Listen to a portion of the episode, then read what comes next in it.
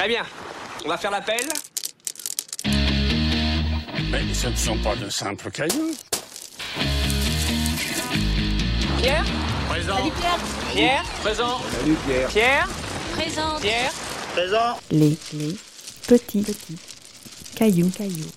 L'émission d'archéologie de Radio Campus Paris.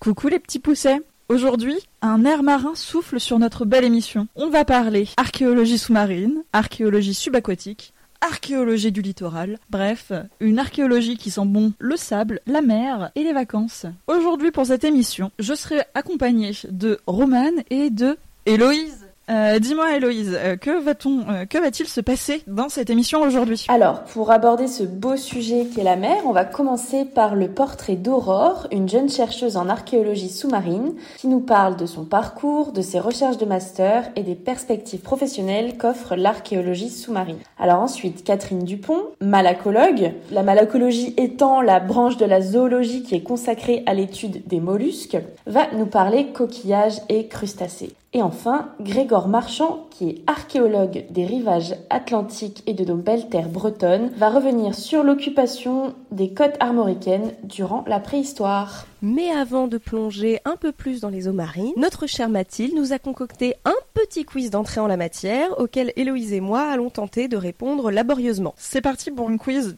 absolument des plus sérieux. L'archéologie sous-marine a été rendue possible par une invention, par euh, une avancée, une avancée technologique, je dirais. Le scaphandre Ouais, c'est ça en plus. Non mais attendez, il va falloir qu'on mette, qu'on établisse des règles. Moi, je, j'adore les jeux, mais je n'aime pas qu'on fasse n'importe quoi. Héloïse, il faut attendre la fin de la question pour répondre. Pardon Insupportable. Elle ne Pardon. compte pas. Je, je refuse complètement ce point. ok, très bien. Mais saurez-vous me dire dans ce cas-là quelle est le, quelle est la célébrité française qui a, euh, per- qui a développé ce scaphandre? Il n'est pas archéologue, je tiens à préciser. Cousteau. Allez, Celle- celle-là, elle compte comme réponse. Ah là là. Donc 1-0. Non, 0,5, parce que vu le nombre de d'indices, c'est 0,5, euh, 0,50. Question suivante. Connaîtriez-vous le nom des premières grandes fouilles sous-marines françaises qui ont contribué à l'essor de cette discipline? Petit astérix. Ce sont des fouilles qui, à chaque fois, par leur caractère spectaculaire, sont passées aux informations. Euh, Est-ce que c'est alors passer aux informations? Donc on est plutôt sur un truc euh, Années 80. À, la télévision donc. On est plutôt sur une émission de l'ORTF. Ah ouais, donc années 60, Même- 70, Hmm, Ok, même encore avant dans ce cas-là. 50. Même encore avant Attends, il y avait le RTF en 22. Alors, il y a deux grandes fouilles qui ont participé, mais je pense pas que vous les connaissiez. C'est euh, une fouille de 1800, euh, 1948 à Madina en Tunisie, et la deuxième, c'est euh, la fouille du Grand Congloué à Marseille en 1958. Le grand congloué. Parlons maintenant un peu archéologie subaquatique. En 1991, pendant les travaux euh, qui se déroulent sur les quais de Bercy, une grande, grande découverte, pour le coup, a été faite. Sauriez-vous de quoi il s'agit? Euh, je sais, parce que j'ai vu un C'est pas sorcier dessus il y a pas si longtemps. Euh, Est-ce que ce serait pas une barque et un arc et des flèches préhistoriques? C'est ça. Trois grandes pirogues euh, préhistoriques qui dateraient euh, d'à peu près de 4000 ans avant Jésus. Ces trois grandes pirogues qui ont été découvertes et qui permettent de comprendre quel était le trafic et l'utilisation euh, de la Seine aux périodes néolithiques en Île-de-France, car en effet la Seine à cette période n'était pas encore un fleuve mais plutôt un petit cours d'eau caractériel. Ensuite, attention, les sirènes dans la mythologie grecque, c'est plutôt 1. des femmes poulets, 2. des femmes morues. Des femmes poulets Un point pour moi Oui Des femmes poulets, vraiment, aucun respect pour ces pauvres. Des oiseaux, des femmes mi-femmes, mi-oiseaux. Dans ce cas-là, Héloïse, vu que tu as été si prompte à trouver cette réponse, pourrais-tu nous rappeler quel est le mythe, le grand mythe grec autour de ces femmes poulets? Alors, euh, dans l'Iliade, non, dans l'Odyssée, pardon, ça va pas du tout moi. Dans l'Odyssée, euh, du coup, Ulysse euh, rentre de la guerre de Troie, son voyage euh, grand périple dure 20 ans, et à un moment donné, il se retrouve avec ses marins confrontés donc aux sirènes, ces fameuses créatures mi-femmes, mi-oiseaux, euh, qui euh, qui chantent, euh, qui, qui chantent et qui donc hypnotisent et endorment les, les marins et, les jusqu'au, enfin jusqu'à jusqu'à ce qu'ils échouent leur, leur leur navire en fait sur les rochers. Et euh, grâce à de la cire d'abeille que Ulysse s'était mis dans les oreilles, il a pu résister aux sirènes et, et survivre avec son équipage ou du moins une partie de son équipage à ces créatures malfaisantes, il me semble. Tout à fait, c'est cela. À votre avis, quelle est l'estimation des épaves présentes sur les côtes françaises? Quand on parle de côtes françaises, on parle à la fois du littoral de métropole, de la Corse, mais aussi de tous les outre-mer. À votre avis, il est estimé aujourd'hui qu'il y a 10 000 épaves, 50 000 épaves ou 100 000 épaves sur les côtes françaises? 100 000 de mon côté. Exactement. Il y a 100 000 épaves qui sont estimées être quelque part sur les côtes, euh, sur les littoraux français. Mais en Méditerranée, combien de sites ont été répertoriés? Option numéro 1, il y aurait 3452 sites. Réponse 2, 2360 sites. Réponse 3, 100 225 sites. Réponse D, la réponse D. Ah, je savais la réponse D. Euh, non, euh, 2000. Euh, Ah, moi, je dirais un peu plus. Hein. Je dirais plutôt dans la, la réponse A, 3000 et quelques. Eh ben non, il y a pour l'instant 2300 sites répertoriés en Méditerranée. Ensuite, pour avoir une petite question autour de la malacologie que nous allons aborder. Euh, les coquillages, déjà c'est beau, c'est pour ça qu'on les étudie. Mais ensuite, c'est qu'ils ont une grande utilité dans les sociétés anciennes et puis même aujourd'hui. Et notamment un coquillage qui, est, euh, qui a beaucoup de valeur, qui est la nacre. Quel est le nom scientifique de la nacre Coquillage utilisé, comme son nom l'indique, pour faire des incrustations jolies? Alors nous avons un, le Mytilus edulis, la Pinctada margarita, la Pinna nobilis, ou bien les chlamydia. La Pina nobilis. Et donc, du coup, la Pinna nobilis. La Pinna nobilis, effectivement, qui est le nom latin de coquillage de la nacre. Nacre qui est utilisée pour faire plein d'incrustations, aujourd'hui encore. Enfin, dernière question vraiment de qualité, je tiens, voilà. Quel est le nom de cette si vieille épave trouvée au large de la Turquie, qui fait partie, qui fait partie des plus vieilles épaves du monde? 1. Le Titanic. 2. Euh, Titi Panic. 3. Uluburun. Donc, Uluburun. Et oui, effectivement, le Titanic n'est pas la bonne réponse, mais bien la, la réponse euh, C, qui est Uluburun. Uluburun est donc une épave qui a été découverte au large de la Turquie, qui témoigne du commerce en Méditerranée orientale entre la, euh, oui, entre la Turquie, l'Égée, donc euh, toutes les îles de la Grèce, la côte levantine et l'Égypte. Euh, sur ce, moi je vous propose qu'on retrouve tout de suite beaucoup plus de sérieux avec une rencontre avec Aurore, jeune chercheur en archéologie sous-marine que je suis allée rencontrer dans un café parisien. Alors, du coup, j'ai fait une licence d'histoire de l'art et d'archéologie à l'université Paris 1 Panthéon-Sorbonne. Ensuite, j'ai fait un master d'archéologie maritime et littorale à Aix-Marseille, qui, s'appelle Le Montmarc et qui est spécialisé dans euh, la formation justement des archéologues euh, sous-marins. Et du coup, j'ai fini mon master euh, l'année dernière et là, je suis archéologue sous-marin indépendante. Bah super, je présume que tu fais comme euh, la plupart des archéologues, un enchaînement de CDD divers et variés. Tout à fait. J'enchaîne un peu les... les, les vacations. Et euh, oui, les petits contrats euh, à droite à gauche, il n'y en a pas beaucoup. Je présume que pour faire de l'archéologie euh, sous-marine et subaquatique, tu dois euh, faire quelque chose d'extraordinaire qui s'appelle plonger. Tout à fait. Mais euh, comment est-ce que tu t'es formé à la plongée? Qu'est-ce qui est venu en premier? L'archéologie ou la plongée? Alors moi, ça fait très longtemps que je fais de la plongée. Pour, le coup, pour répondre à ta question, j'ai d'abord fait de la plongée. J'en fais depuis que j'ai euh, 12 ans, quelque chose comme ça. J'ai commencé tôt. Mon premier baptême, c'était à 8 ans. Et donc, euh, oui, j'ai fait euh, d'abord de la plongée, euh, donc ce qu'on appelle sportive, enfin en loisir. J'ai passé mes niveaux fédéraux et ensuite j'ai passé mes niveaux PADI, donc qui est une fédération américaine où du coup j'ai passé mon dive master et je suis devenue monitrice de plongée. Et ensuite j'ai repris mes études et je me suis inscrite du coup à la fac d'archéo et euh, du coup bah, c'était un peu évident pour moi euh, d'associer euh, les deux. Effectivement, pour faire de l'archéologie sous-marine, on a besoin de diplômes spécifiques. Ça s'appelle le certificat d'aptitude hyperbare, le CAH, et donc euh, régi par euh, le ministère du Travail.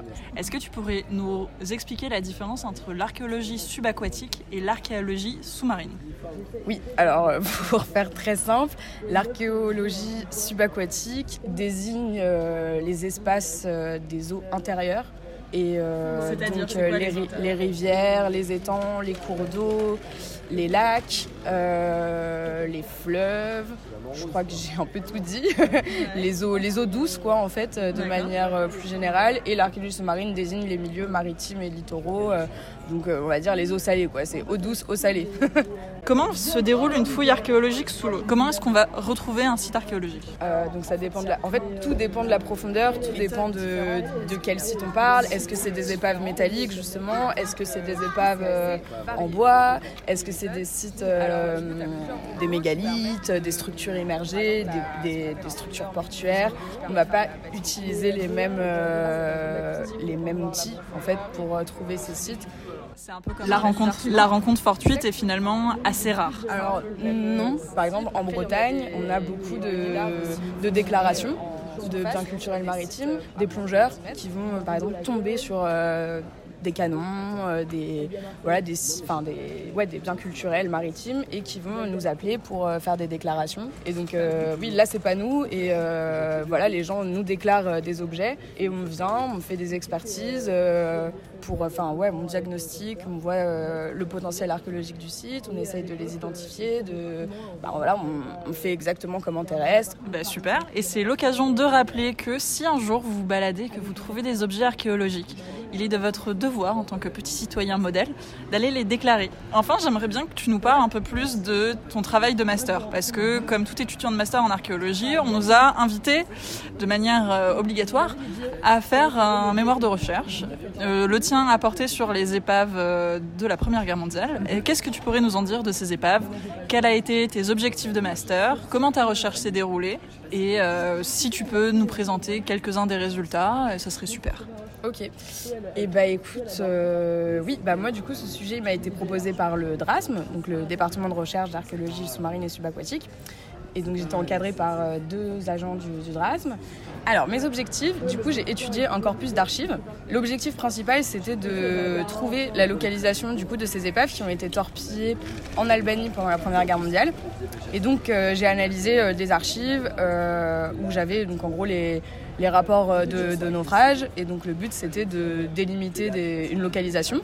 Donc ça avait une vocation euh, pratique de, recherche et euh, donc le but c'était de, bah, voilà, de proposer des, des méthodes de prospection, donc en l'occurrence voilà, au sondeur multifaisceau pour aller prospecter dans, la zone que j'ai délimitée. Et l'autre objectif, c'est d'identifier des, des critères d'identification, du coup, enfin de proposer des critères d'identification à l'aide des plans des navires et donc euh, dire euh, concrètement quelles étaient leurs par- particularités techniques, c'est-à-dire par exemple euh, combien de moteurs, quel type de moteur, quel type de turbine, voilà, quel type de cylindre, enfin bref. Et voilà, et donc aussi dire un peu quelles étaient l'origine de, de ces armes et voilà, proposer tout un contexte euh, technologique, dire dans quel contexte euh, ces armes sont apparues, pourquoi, quelles sont leurs fonctions,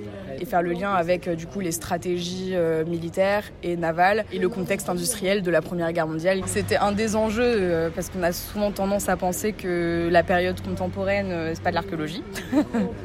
c'est souvent, souvent c'est ce qu'on entend. Nous, les archéologues, on étudie la matérialité, et donc, c'est du matériel qu'on étudie, peu, peu importe la période. Et donc ça, quand on étudie la technique, euh, c'est... euh, voilà. Que l'archéologie contemporaine est une vraie archéologie et qu'elle mérite d'être développée. Et qu'elle mérite complètement d'être développée et d'être euh, mise en valeur. Et mais euh, voilà, en gros. Bah, super, merci. Pour faire simple, parce que sinon je pourrais en parler longtemps. Ah bah, pour faire simple, c'est déjà super. On parlait un peu de l'importance du patrimoine archéologique sous-marin.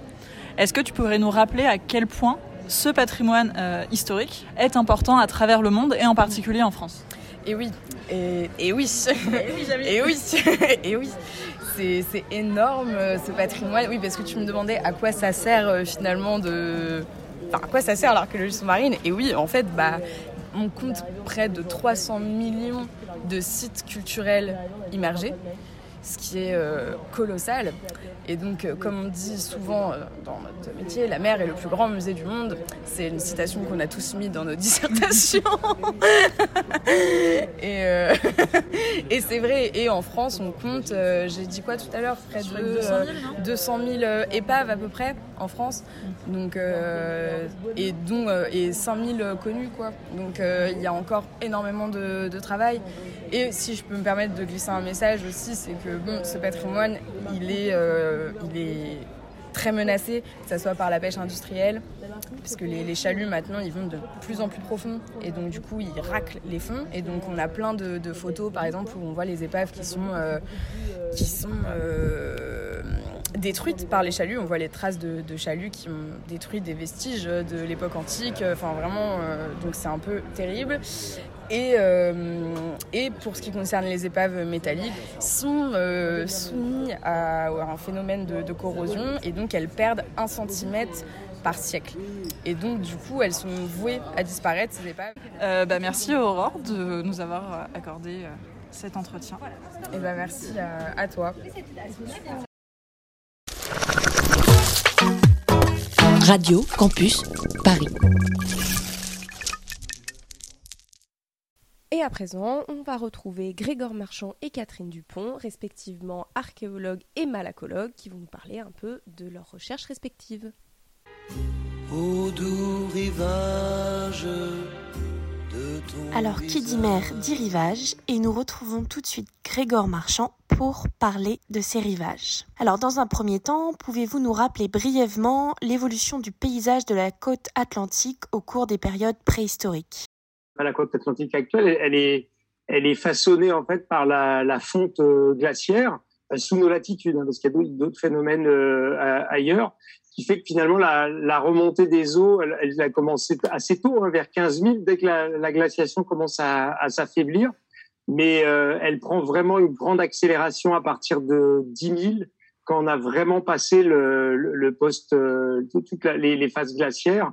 Donc, à la fin de ce qu'on appelle le, le Drias récent, donc on peut retenir 10 000 euh, avant, avant notre ère, où le niveau est à peu près à moins 60, et euh, ju- jusqu'à jusqu'au néolithique, où il va arriver à peu près à moins 5. Moins 5, ça, ça correspondrait, si vous voulez, au, au niveau des plus basses mers actuelles. Ça vous donne un peu une idée des contours.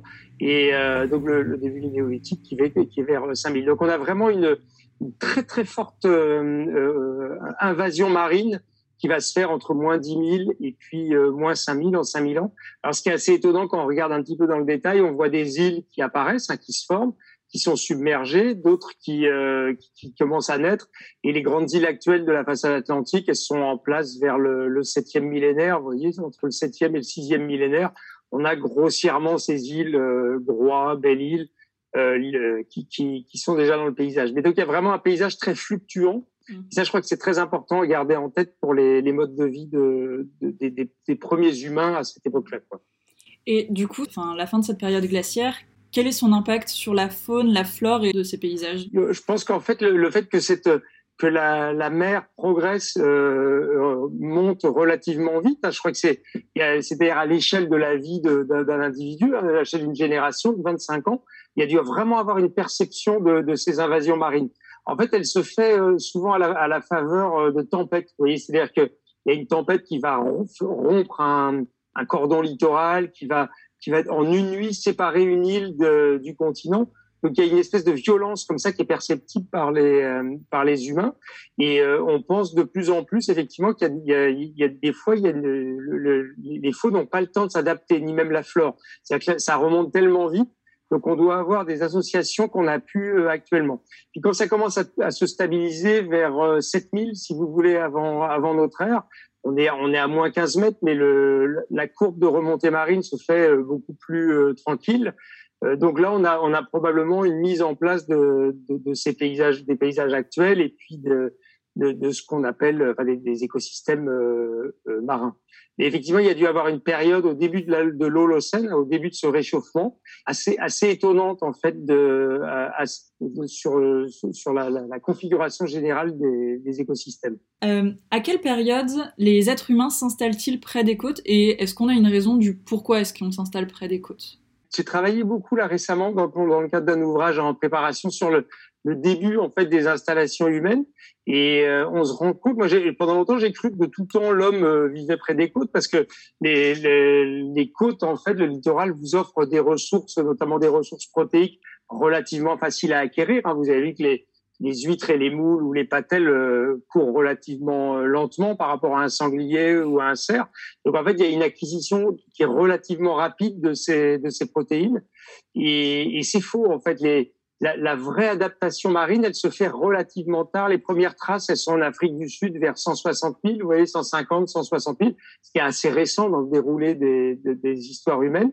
Et là, à ce moment-là, on commence à voir vraiment euh, des gens qui, qui exploitent euh, des, des, ressources, euh, euh, toutes les ressources côtières. On, on, on le perçoit notamment parce qu'ils vont exploiter le, le, bas des estrans, c'est-à-dire le bas des plages, si vous voulez, pendant les grandes marées. Donc il y a vraiment une anticipation, si vous voulez, des, euh, mouvements de la mer. Et puis, ça, reste quand même relativement marginal. Par exemple, Néandertal, ça, n'est pas un grand consommateur de, fruits de mer. Il y a, des contre-exemples, hein, notamment au Portugal. Mais globalement, s'il fallait retenir une image, euh, on, a, certes des, hommes et des femmes de Néandertal euh, qui, sont jusqu'à 40 000 à peu près sur nos côtes. On a des hommes et des femmes qui vivent dans des grottes marines, qui sont au bord de la mer et qui pourtant ne consomment pas de manière euh, particulière les vestiges marins. Au paléolithique supérieur, on a un très grave problème, c'est que vous savez, c'est l'époque de la, la, dernière glaciation. Donc les rivages, ils sont à, la, la mer est à plus de 100 mètres sous l'actuel. Sous et donc les rivages du paléolithique supérieur sont actuellement euh, submergés par 120 mètres d'eau. Et donc, on a une vision relativement euh, faible de la manière dont Homo sapiens sapiens va occuper les côtes. On en a quelques idées. Bah, vous avez vu, par exemple, actuellement, il y a, y a, l'ouverture du facsimilé de la grotte Cosquer. On a des représentations de pingouins. On a aussi, euh, dans les Pyrénées, beaucoup d'outils qui sont faits sur des côtes de, de baleines. Donc, on sait que les humains euh, étaient sur les bords de mer. Mais le, le problème, c'est que le, leurs villages sont à moins de 100 mètres, à moins 100 mètres sous la mer. Donc, il faut... Euh, pour l'instant, on n'a pas réussi à les explorer. Donc, on a l'impression que ça apparaît avec la période mésolithique et la fin de la période mésolithique, hein, qui commencerait vers 7, enfin, c'est les, premiers villages, notamment en France, c'est 6002, 6003. C'est celui que, avec ma collègue euh, Catherine Dupont, nous avons fouillé à Quiberon, un site de Bégarville. Pour l'instant, c'est le plus ancien macoquillé de Bretagne, de, de France, pardon. Mais en revanche, on, on, on, sait que les, les, humains devaient être euh, avant euh, sur ces côtes. Le problème, encore une fois, c'est que leurs sites euh, ont été submergés. Pour la plupart, ont probablement été détruits par les, par les, les vagues. Euh, donc, je crois que l'image qu'on a actuellement d'une occupation humaine à partir de 6005, 6002, elle est, elle est vraiment liée à, à, un état de la, de, des connaissances. Donc, en gros, hein, pour résumer, on peut considérer que les, les humains euh, découvrent vraiment les usages de la mer vers 160 000 et puis ils en font un, euh, ils, ils, en font vraiment une consommation importante à seulement vers euh, 7000, si vous voulez, au Mésolithique. Du coup, j'avais lu dans plusieurs de vos articles que vous faites une différence avec des chasseurs-cueilleurs maritimes. Et quelle est la différence avec les chasseurs-cueilleurs qu'on connaît de manière plus traditionnelle à l'intérieur des terres? En fait, la différenciation entre les chasseurs-cueilleurs maritimes et les chasseurs-cueilleurs continentaux, elle est née en fait de, de deux types de, réseaux d'information. D'une part, l'ethnographie, plutôt euh, des, Amérindiens notamment, donc les, toutes les preuves euh, ethnographiques qui ont été réunies à partir notamment du, du 18, mais surtout 19e et 20e, euh, notamment sur les rivages euh, du, du, Pacifique, où on voyait vraiment des populations qui, qui habitaient là à l'année. Alors soit elles étaient mobiles sur le littoral, mais elles, elles, étaient vraiment franchement euh, inféodées aux ressources côtières et puis des Amérindiens qui vivaient plus des ressources euh, continentales. Et puis il y a eu également un autre mouvement euh, avec des analyses euh, isotopiques, c'est-à-dire que euh, on pouvait, à partir de, des ossements des humains et des animaux également, à partir des, des, isotopes du carbone et de l'azote notamment, on pouvait mesurer à peu près le taux de protéines ingéré 5-6 ans avant la, la mort de, de l'individu. Et là, on s'est rendu compte en fait qu'on avait notamment, euh, vous voyez, dans, le, Morbihan, où on a les plus grandes nécropoles euh, du Mésolithique, et la quasi totalité des ossements humains du Mésolithique sont euh, sur le, Morbihan. On s'est rendu compte en fait que ces populations avaient ingéré énormément de produits marins. Pour vous donner un exemple, à, à Téviec, donc qui est actuellement un îlot, mais qui a, à l'époque était un site vraiment côtier, on, est à peu près à 50% de protéines marines. Et sur l'île de Hédic, qui était déjà une île à l'époque, on, est à plus de 80%. Donc ça, quand je dis nourriture marine, c'est très large. Hein. Ça correspond aux oiseaux, aux oursins, aux crabes, euh, aux coquillages, aux poissons, euh, évidemment, mais également à d'autres animaux euh, qui mangent beaucoup de produits marins, et notamment les sangliers. Ça, c'est quelque chose qu'on a découvert, c'est que les, sangliers sont des animaux marins au mésolithique. C'est-à-dire qu'ils ils ont un taux aussi de, alimentation marine extrêmement forte qu'on perçoit dans les analyses de leurs ossements. Donc en fait, les, les, humains qui consommaient des sangliers euh, chassés sur la plage accroissaient encore, si vous voulez, leur taux de nourriture marine. Donc on, s'est progressivement rendu compte de, de, cette dichotomie entre deux humanités. Et puis ensuite, il y a eu des études de euh, anthropologie, d'anthropologie physique notamment. Euh, je pense notamment à une thèse excellente de Mathilde Samsel il y a quelques années qui a vraiment montré que ces populations du littoral, euh, dans le Morbihan, avaient, euh, avaient aussi des petits caractères, euh, des caractères discrets qui correspondent à des populations qui vivent finalement pas totalement en réseau fermé, aucune population ne fonctionne comme ça, mais qui avait, euh, qui partageait quand même beaucoup de caractères. Et donc tout ça, ça a accru un peu cette idée de, de, population maritime. Et puis moi, je suis arrivé avec mes petits cailloux euh, derrière, et effectivement, j'ai j'ai pu montrer en fait que les matières premières taillées euh, à l'intérieur des terres n'arrivaient jamais sur le littoral. C'est comme si on avait vraiment deux réseaux d'acquisition, deux réseaux de mobilité et, et, deux réseaux de population différents, euh, l'un sur la, la côte et l'autre sur le continent. Et du coup, comment ces hommes et ces femmes de la préhistoire cohabitaient avec le rivage au quotidien? Ce qui est assez euh, fascinant, c'est qu'on a vraiment un usage euh, extrêmement fort de toutes les ressources marines jusqu'en bas de l'estran. Hein. C'est-à-dire que c'est vraiment des gens qui connaissent le, les, les, rythmes des marées. Et incidemment, hein, c'est ce qui me semble assez évident, c'est qu'ils ils ont, obligatoirement une connaissance de, des cycles lunaires, parce que euh, quand vous vivez au bord de la mer, moi j'ai grandi au bord de la mer, euh, très vite vous savez que deux jours après euh, après la pleine lune, deux jours après la nouvelle lune, euh, vous allez avoir les grandes marées, donc vous allez pouvoir aller facilement sur des îlots, euh, vous, vous, allez avoir euh, entre 25 et 30 de, de, nourriture en plus. Donc en fait, ces, ces gens-là ont accès à ce, cette espèce de garde-manger, qui s'ouvre et qui se ferme euh, deux fois par jour, et en même temps, ils bénéficient des ressources, si vous voulez, du continent. Et ça, on le voit bien sur les amas coquillers, où en gros, tout ce qui se mange euh, dans, dans l'environnement, dans une, un rayon de 5 à 10 kilomètres, va se retrouver sur la sur la. Même des choses qu'on consommerait plus actuellement, un certain type d'oiseaux marins, un certain type de crabes. Mmh. Donc ils ont vraiment une connaissance très fine, très subtile de, de leur environnement et, et, des cycles de croissance de ces bestioles, hein, parce que finalement euh, ils sont assez complémentaires et assez différents. Est-ce que vous pourriez juste rappeler à nos auditeurs ce qu'est un amas coquillé Alors un amas coquillé, c'est c'est un c'est un saint graal pour euh, pour les, les, archéologues qui travaillent sur la côte, c'est l'accumulation en fait des déchets euh, engendrés par euh, toutes les activités humaines. Donc évidemment, les premiers archéologues ont surtout vu les coquilles, puisque ça leur semblait hyper euh, bizarre. Sur un habitat, vous aviez toutes les coquilles de patelles, d'huîtres, de moules, euh, diversement préservées. Mais quand on se met à les fouiller avec les méthodes actuelles, on se rend compte qu'il n'y a quasiment pas de sédiments. Que tout est intéressant, ce qui fait que ça fait des fouilles relativement longues à, à mener. Il faut beaucoup de, de petites mains. Mais, euh, mais en fait, vous avez en fait tous les déchets du quotidien. Donc, ça veut dire les ossements, ça veut dire les cendres, les charbons. Et, donc, en fait, ces espèces de gros gâteaux euh, vont, vont, être extrêmement informatifs. Enfin, ça fait comme des clichés, si vous voulez, de, de des modes de vie.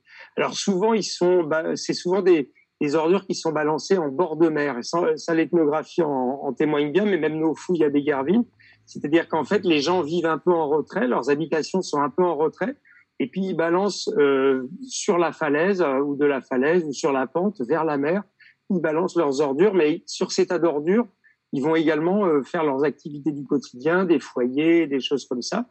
Et alors cerise euh, sur le gâteau, beaucoup de populations de la planète qui sont totalement déconnectées hein, entre elles, hein, que ce soit au Brésil, en Afrique ou en, en Europe de l'Ouest, ces populations vont enterrer leurs défunts dans les amas coquillers. Alors, est-ce qu'ils ont est-ce qu'ils ont compris que les, les, les, ossements allaient mieux se préserver? Parce que vous avez la dissolution des carbonates qui fait, qui font que le, le, le pH de, du sol va, va changer, c'est-à-dire que le sol va devenir moins acide et les ossements vont être préservés. Alors, est-ce qu'ils avaient conscience de ça? Ou c'est simplement la facilité qu'il y a à, à, à, creuser dans les coquilles? Ou alors est-ce que c'est la couleur blanche?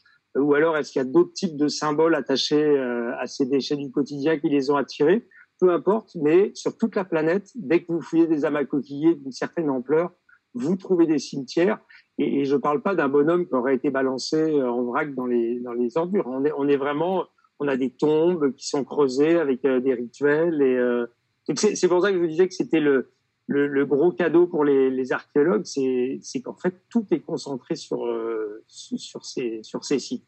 Ils sont assez exceptionnels. On en a malheureusement que cinq en, en France pour le mésolithique et euh, ils sont quasiment tous fouillés en fait.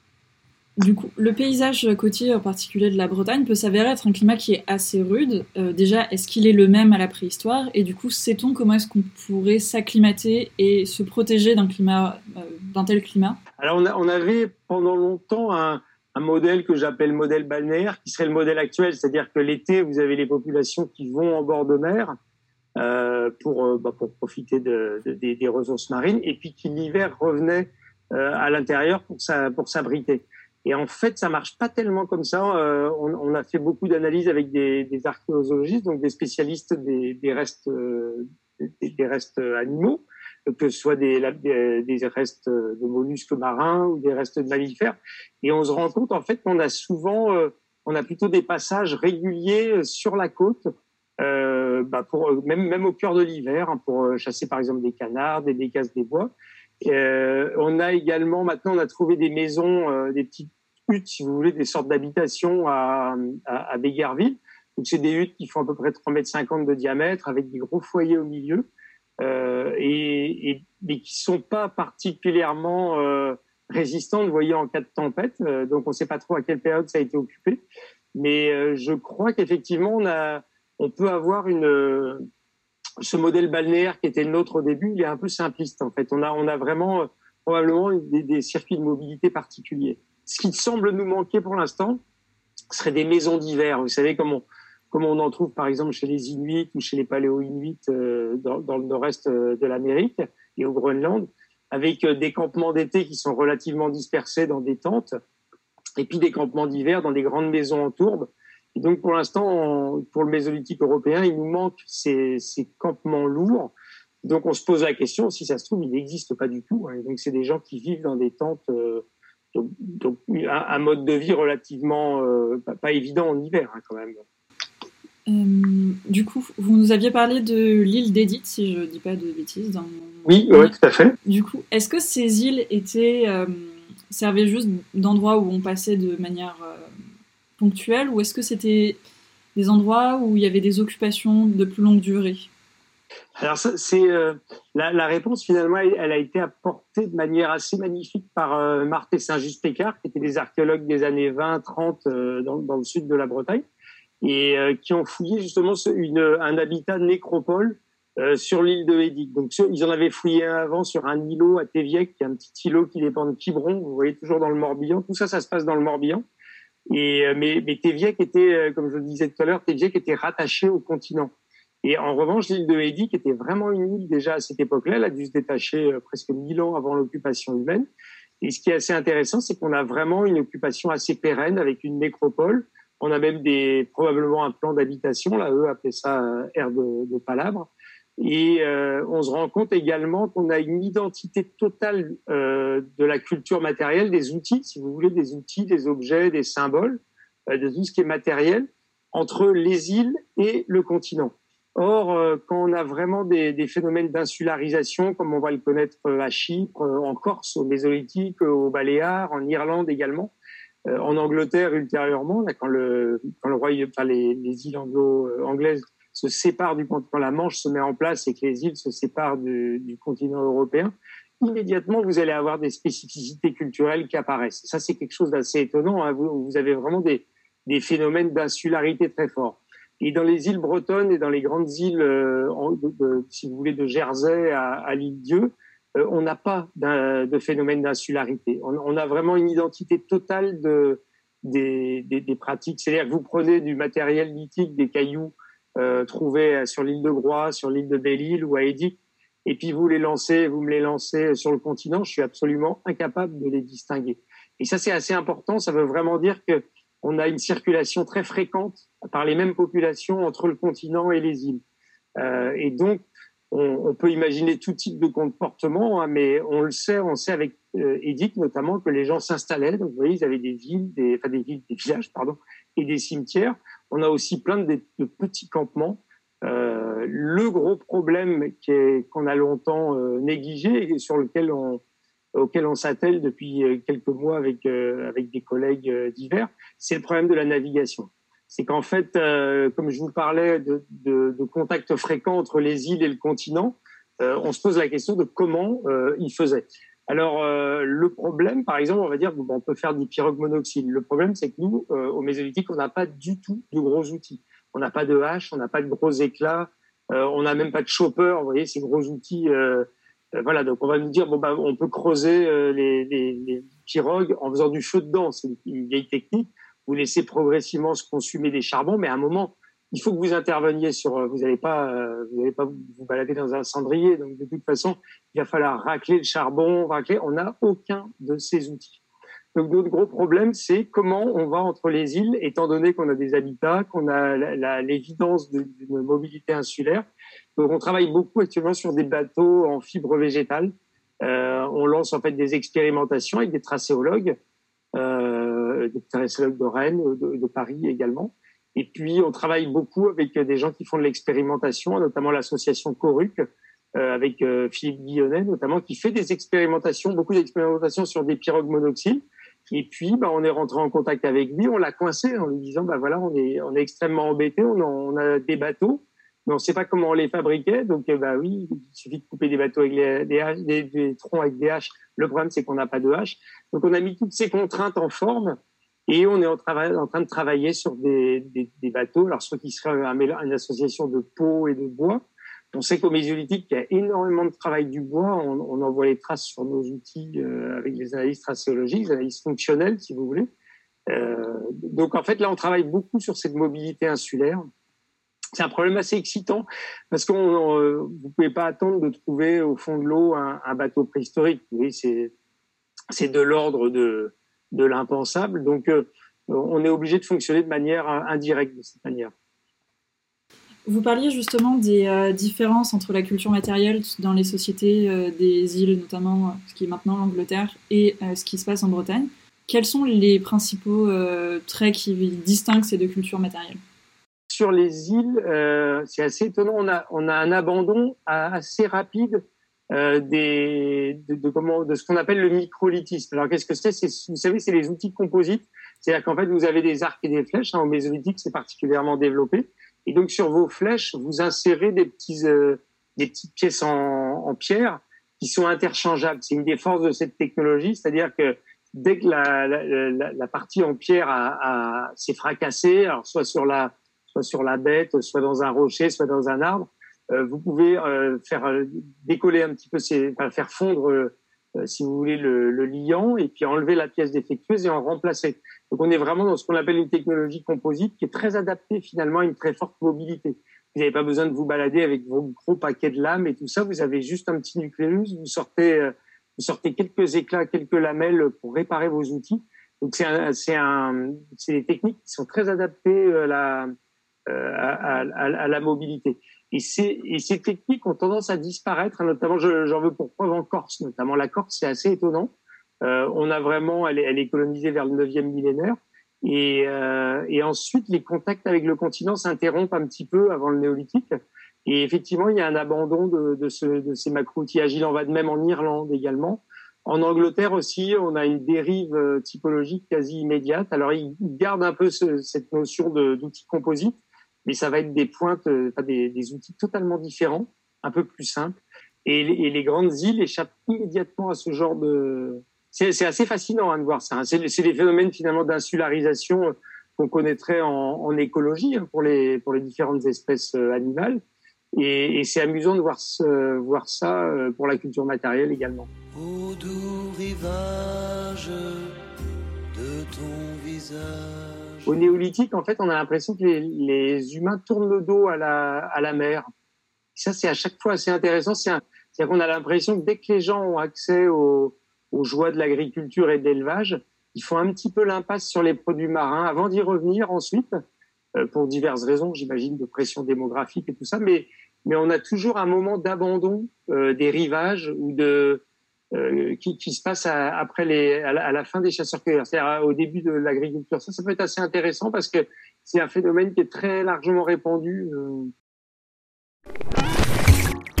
Radio Campus Paris. Catherine Dupont, déjà merci d'être euh, venue euh, participer à cette interview pour les petits cailloux. Euh, avant qu'on commence les questions, est-ce que vous voulez déjà vous présenter, parler un petit peu de, de votre parcours ah bah, du coup, je m'appelle Catherine Dupont, je suis chargée de recherche euh, au CNRS depuis 2007. Euh, du coup, le challenge du CNRS euh, en fait est de développer une nouvelle discipline qui est l'étude des coquillages et des crustacés maintenant en contexte archéologique. Donc en fait, mon but c'est d'utiliser notre connaissance en biologie en fait pour faire parler ces coquillages et nous parler des activités humaines. J'ai d'abord fait de la biologie en fait, donc voilà jusqu'à l'équivalent du master actuellement. En master 2, j'ai étudié une, des parures mésolithiques et je me suis dit tiens c'est sympa parce que je me suis aperçue qu'il y avait beaucoup d'informations euh, apportées par la biologie que les archéologues n'utilisaient pas. Et du coup, j'ai décidé de faire une thèse. Donc, euh, je suis passée euh, donc de Nantes, Bordeaux à Paris. Donc, j'ai fait ma thèse à Paris Panthéon-Sorbonne sur la néolithisation. Alors, le but de ma thèse, c'était de savoir comment l'arrivée de l'élevage et de l'agriculture avait pu avoir un impact sur l'exploitation des ressources marines par les populations côtières. Ensuite, comme tout étudiant qui termine son cursus, j'ai cherché du travail et donc j'ai euh, développé en fait ma discipline en diachronie parce que je me suis aperçue que bah, l'étude des coquillages pouvait aussi apporter beaucoup de choses auprès des populations plus récentes. Et euh, en fait, mon travail consiste à, un petit peu décrire des invisibles, à la fois décrire des coquillages et des crustacés qui n'avaient jamais été étudiés auparavant, donc en contexte archéologique, et aussi décrire des populations côtières qui vivent de la mer. Et ce qu'il faut voir, c'est que même pour les périodes très récentes, on n'a pas décrit en fait d'éléments qui décrivent la vie de ces populations.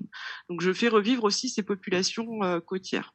Donc, euh, donc voilà. Donc euh, depuis 2007, euh, donc je développe à la fois des prélèvements sur le terrain, qui pour qu'ils soient adaptés à, à, à, ma discipline et, et à celle d'autres collègues en archéozoologie ou en archéobotanie. Également, je développe beaucoup de choses en laboratoire parce que je suis obligée de refaire des développements méthodologiques. Par exemple, la détermination des, des coquillages va se faire à partir de parties molles actuellement en biologie. Moi, je n'ai que les parties dures, donc je suis amenée à aller sur la plage, récupérer des coquillages, refaire des déterminations et à partir des parties vivantes j'enlève les parties vivantes et à partir du squelette, la coquille, j'essaye de refaire des clés de détermination. Donc voilà, et j'ai aussi une très grande action en, laboratoire parce que c'est des, milliers d'heures de tri en fait qui vont être faites pour réaliser mes études. Et après, ben, en tant que chercheur, je suis aussi amenée à, présenter mes résultats auprès de, colloques internationaux pour voir si ce que nous faisons euh, est à la hauteur. Vous parliez tout à l'heure de, la partie terrain. Est-ce que vous pouvez nous expliquer un peu plus sur quel type d'endroit vous faites des fouilles ou à quel endroit vous récoltez les coquillages en question? Alors pour les périodes anciennes, en fait, pour la préhistoire, je travaille sur euh, le littoral.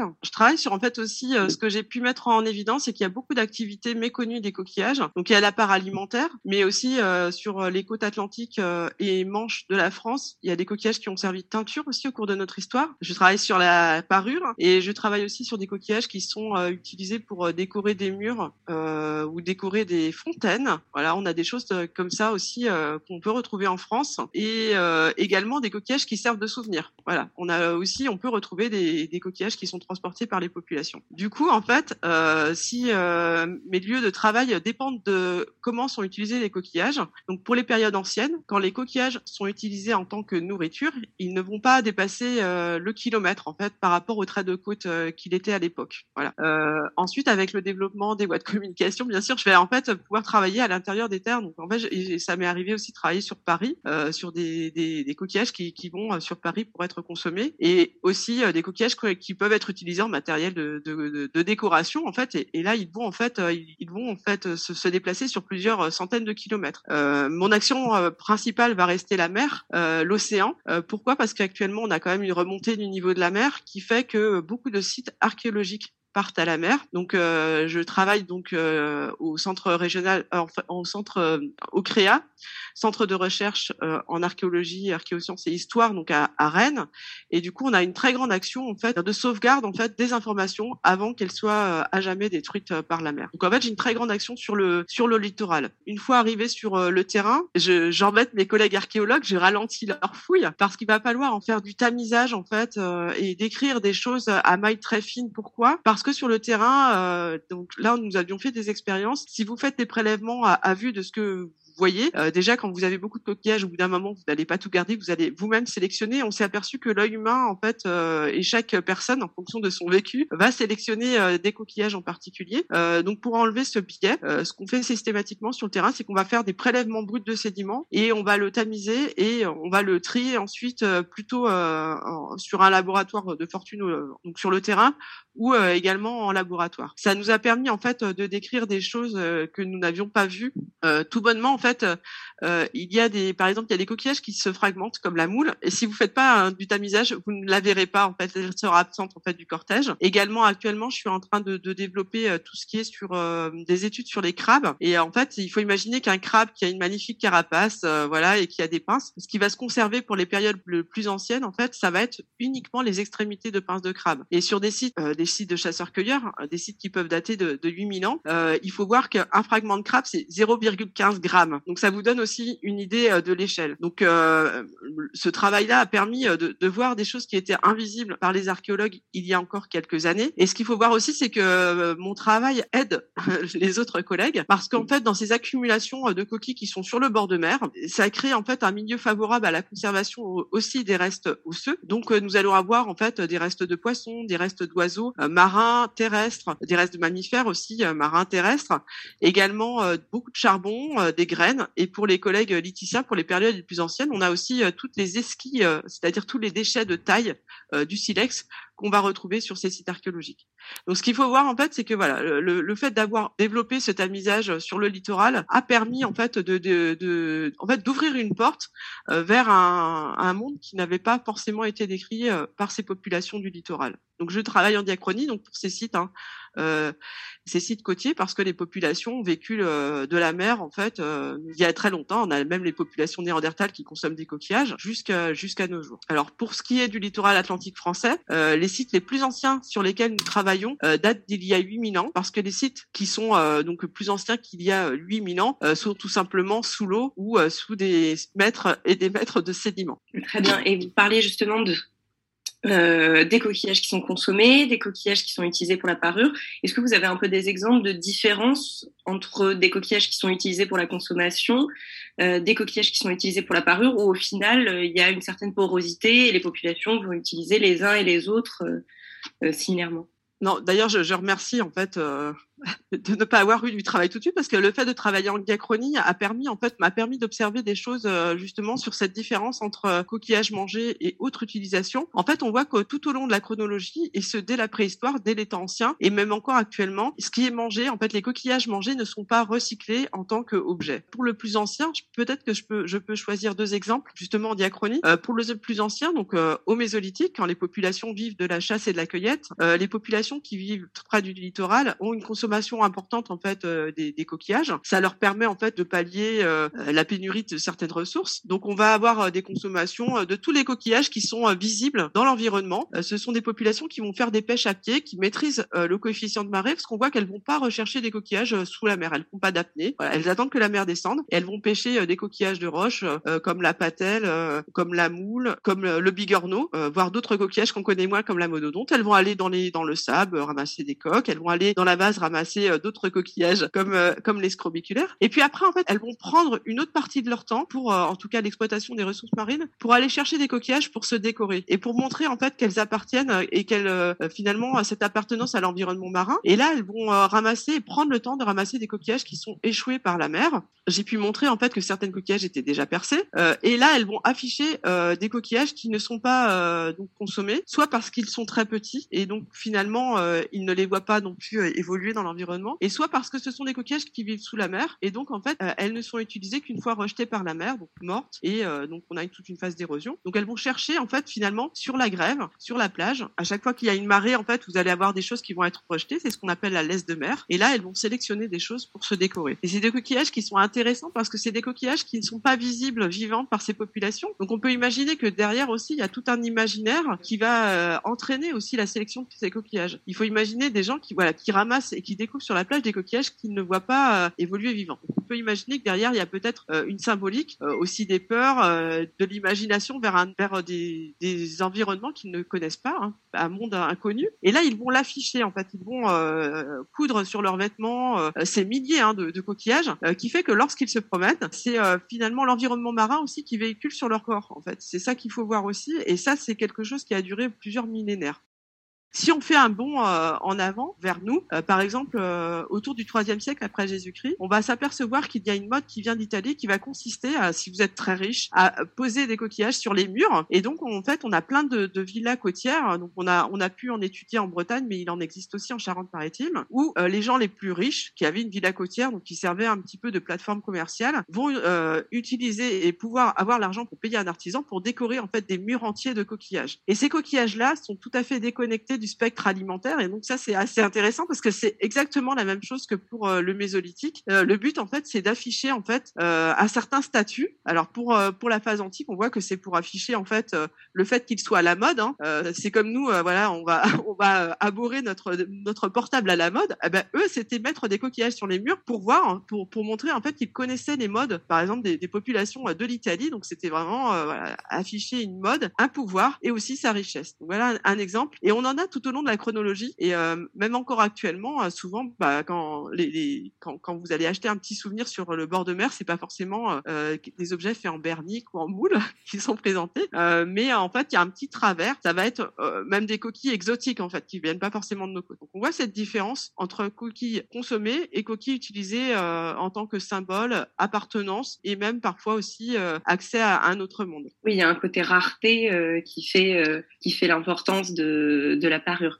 Il y a un euh, côté rareté et aussi en fait ce qu'il faut voir c'est que bah, si vous vous regardez les coquillages en fait euh, le côté aussi esthétique vous avez beaucoup de, de formes de couleurs différentes et, et, ça en fait clairement ça a dû aussi euh, jouer. Et est-ce que ces coquillages que ce soit pour les parures ou que ce soit pour la consommation est-ce qu'il y a des, des cas d'élevage comme on fait pour les huîtres aujourd'hui est-ce qu'on élève des coquillages en particulier pour les consommer est-ce qu'on en élève en particulier pour décorer soi ou, ou son ou son, son, son habitation? La réponse est assez claire, c'est non. En fait, euh, l'élevage, en fait, l'ostréiculture est très récente et, c'est ce qu'on montre aussi. Hein, euh, en fait, euh, la consommation des huîtres, elle, est faite depuis très longtemps. Hein. Depuis les, sites les plus anciens, on a une consommation d'huîtres. Alors, c'est l'huître plate Austria et d'Ulysse. Et en, fait, on a une, exploitation intensive de ce coquillage qui va s'accélérer très, très, clairement avec l'influence des Romains durant l'Antiquité. Donc on voit que bah, clairement, manger des huîtres à cette époque, c'est aussi montrer qu'on a un statut parce que les huîtres sont consommées parfois et souvent fraîches et loin du littoral. Donc seules les personnes qui avaient beaucoup de richesses pouvaient se permettre de payer quelqu'un pour, avec son cheval, arriver très vite, voilà,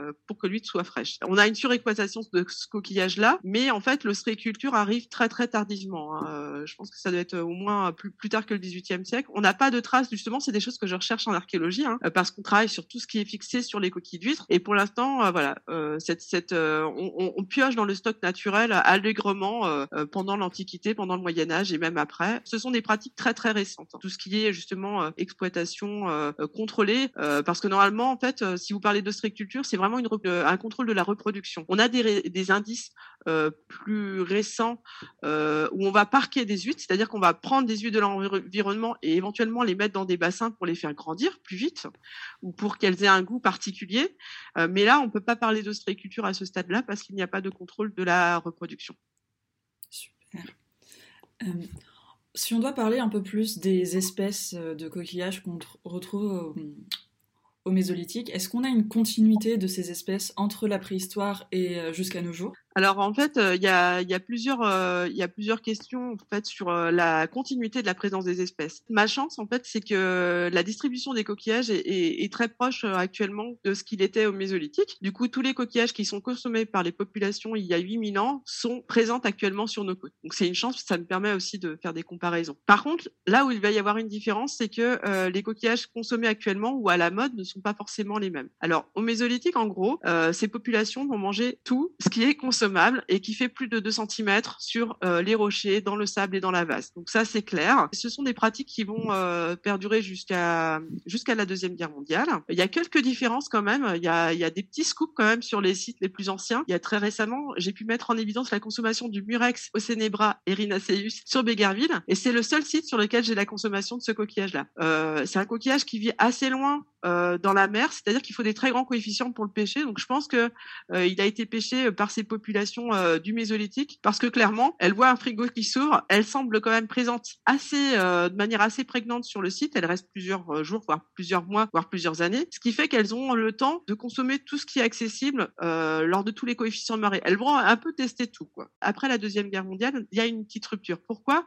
Parce qu'il y a eu un phénomène durant la deuxième guerre mondiale. Alors il y a des gens qui ont été, qui étaient sur les îles, certains ont été obligés de manger des coquillages parce qu'ils n'avaient plus que ça à manger. Et puis bah, d'autres, en fait, euh, n'ont pas eu accès à la mer parce que les Allemands étaient présents sur le littoral. Et du coup, ce qui s'est passé, c'est qu'après la Deuxième Guerre mondiale, il y a des coquillages qui ont eu, euh, qui ont bénéficié d'une très mauvaise image. Donc du coup, on a arrêté de les consommer parce que bah, on les a tellement consommés que voilà, pour eux, c'était comme euh, à la sortie de la guerre, par exemple, la topinambour, c'était un tubercule. il a eu une image très négative et réservée aux pauvres. Eh ben, c'est pareil pour les coquillages. Donc vous avez par exemple la patelle, donc qu'on appelle aussi bernique, bronique, arapède et flie, voire suivant d'où vous venez. Voilà, je vous ai donné à peu près tous les synonymes euh, euh, des côtes françaises. Eh ben, ce coquillage-là, en fait, il va avoir une image très négative. C'est vrai que quand je le présente par des populations qui habitent pas près de la mer, quand on leur dit que ça se mange, souvent on a un, petit peu un visage de dégoût face à vous. Euh, on va aussi avoir la, la monodonte. C'est un coquillage qui ressemble à un bigorneau, mais qui n'est pas un bigorneau qu'on a pu arrêter de consommer parce que c'est un coquillage aussi qui, qui n'aime pas les hivers très frais. Donc il peut disparaître pendant 20 années de, de nos côtes et visiblement ça a pu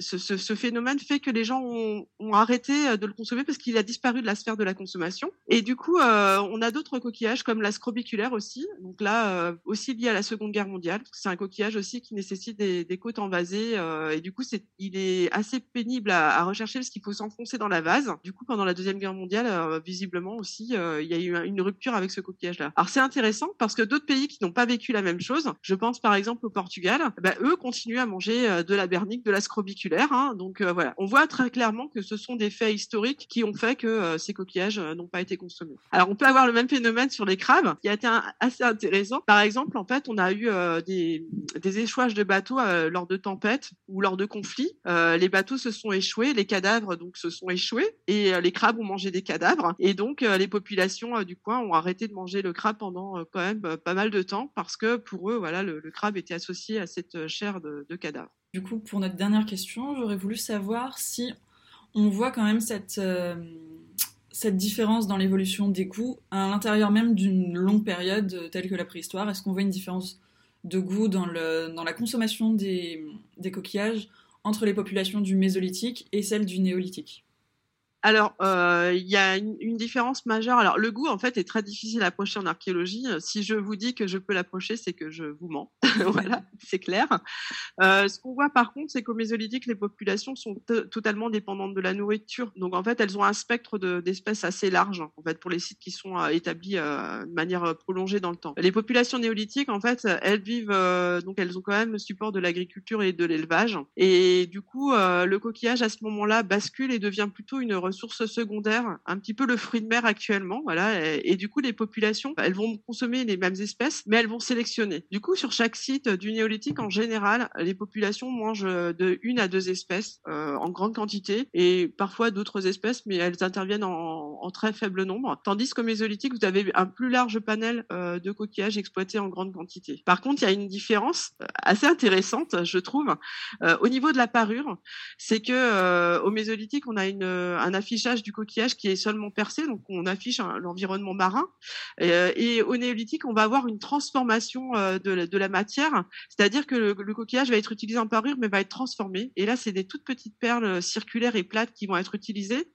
Et c'est assez intéressant parce que derrière, on pourrait y voir en fait le contrôle de la nature qu'on a pour l'élevage et l'agriculture. Et c'est comme si en fait l'homme va effacer la mer en fait euh, sur euh, en utilisant le support coquillage. Donc finalement, la, coquille à ce moment-là, quand elle est utilisée en parure au néolithique, c'est vraiment de la matière première, voilà, un matériau qui va être utilisé et c'est plus euh, l'affichage de la nature et de l'environnement marin.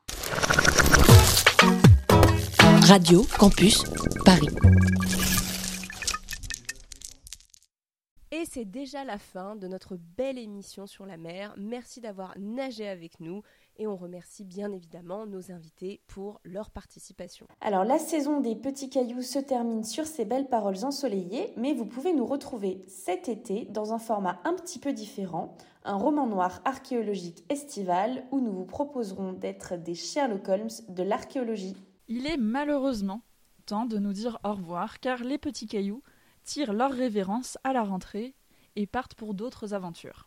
On espère que cette saison et que les saisons précédentes vous auront fait aimer l'archéologie, vous auront fait découvrir ce métier et fait réaliser qu'Indiana Jones finalement c'est un peu du pipeau, mais que les archéologues sont tout aussi stylés, voire plus.